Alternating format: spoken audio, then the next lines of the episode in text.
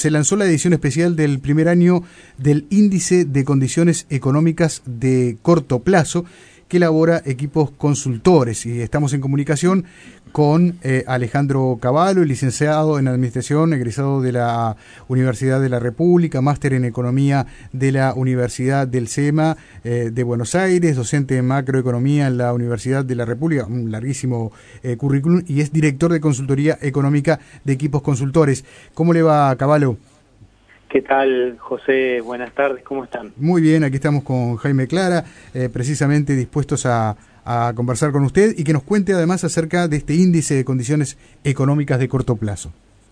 Bien, sí, e, este es un índice que, que en realidad lo, lo, empezamos a medir hace un año como es una de las consecuencias, digamos, de la pandemia en el sentido de que en ese momento creímos oportuno tener algún índice que, que se enfocara más en el corto plazo.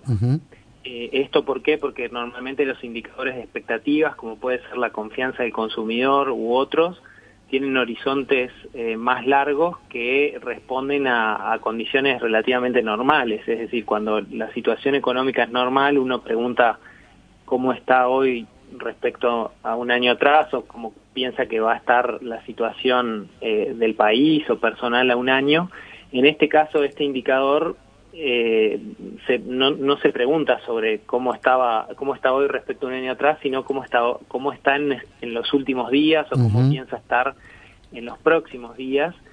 Y de, eh, esto por qué? Bueno, porque cuando tenemos situaciones como estas, digamos, muy eh, con mucha incertidumbre y con mucha eh, con mucho cambio en, en, en, el correr de las semanas, eh, es más indicado eh, preguntar a plazos más cortos, ¿no? Eh, esa es un poco la, la idea general. No quiere decir que los otros indicadores no sean este, aplicables o no sean, eh, eh, digamos, no tengan valor, sino que este, bueno, en esta coyuntura particular de alta incertidumbre tiene alguna ventaja adicional porque rápidamente nos refleja cambios en la situación, ¿no? Claro, al acotar los plazos tenemos un dato más certero.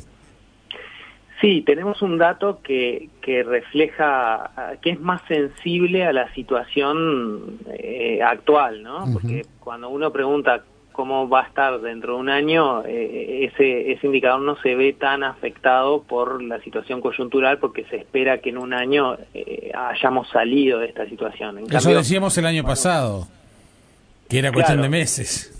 Eh, exactamente, o sea, como que tenemos, este, al enfocarnos en el corto plazo, tenemos una medida de lo que está pasando cuando suben los casos o cuando bajan los casos o cuando se cierran las fronteras, que eh, tiene que ver con esos, esos eventos más de corto plazo, ¿no? ¿Y qué, qué tomamos entonces como referencia en este índice de condiciones económicas de corto plazo?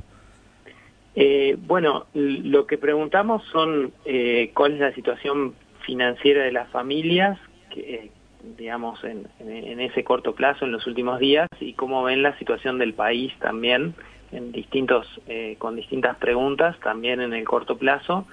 Y, y, lo que podemos ver es que, por ejemplo, cuando llegaron, cuando se hizo la medición hace un mes, o en realidad un poco más, ¿no? A principios de, de marzo, vimos un aumento de este indicador que de alguna forma reflejaba el, la buena noticia del inicio de la vacunación.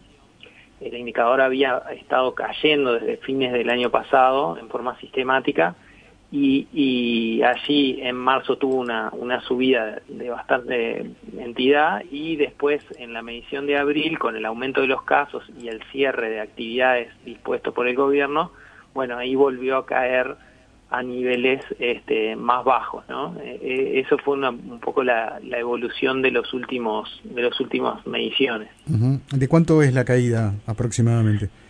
Bueno, el indicador empezó para dar doy tres o cuatro puntos, digamos, el indicador se mide en una escala de 0 a 100.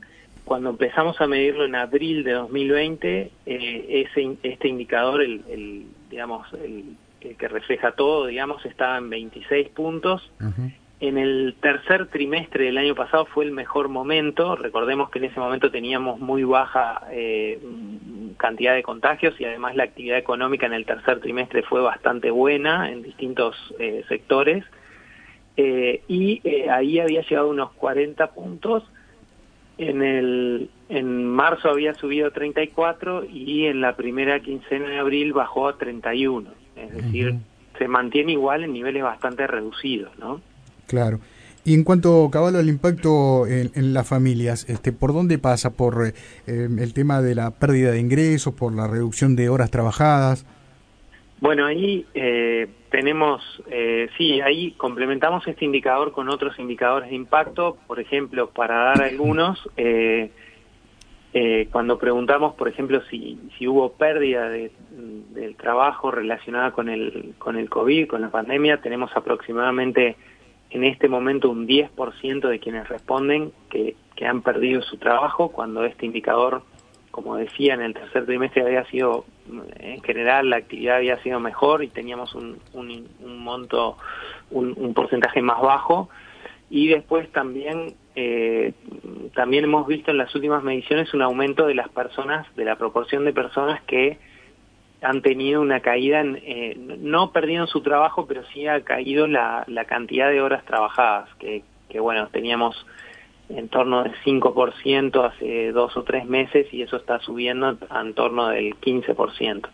Y después tenemos otro, otro indicador que también medimos que eh, le preguntamos a las, a las familias, a las personas, cuánto esperan que dure esta situación de afectación de ingresos eh, en meses y sacamos un promedio a partir de, de las distintas respuestas y en este momento más o menos tenemos unos 11 meses de promedio, es decir, las familias están esperando que esto dure eh, prácticamente todo el año y parte de principios del año que viene.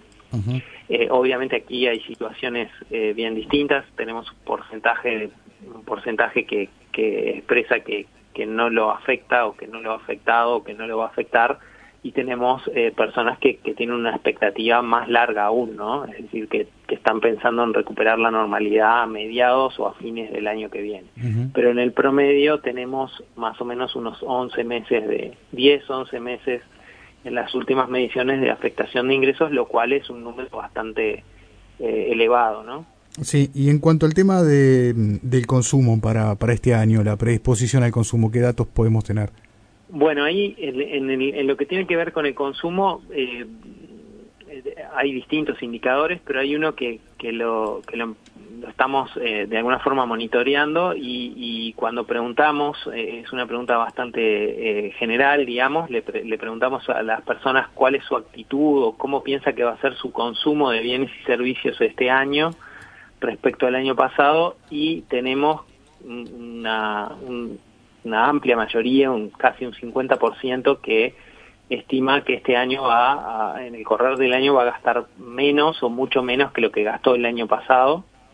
Y después tenemos un 35% aproximadamente que, que piensa gastar en forma similar al año pasado y en, en torno de un 15% que piensan gastar este, más que lo que gastaron el año pasado, con lo cual esta, eh, estos números indican que hay como cierta cautela, hay mm, problemas, digamos, en lo que tiene que ver con ejecutar decisiones de consumo, porque, este, como veíamos antes, hay una proporción importante que han perdido su trabajo o han eh, bajado sus horas o sus ingresos y eso evidentemente afecta las decisiones de consumo. No, no es solo claro. el tema sanitario que obviamente este, tiene mucho que ver por, por un tema de este, que no es buen momento, digamos, para hacer eh, consumos de servicios o determinados servicios. Uh -huh.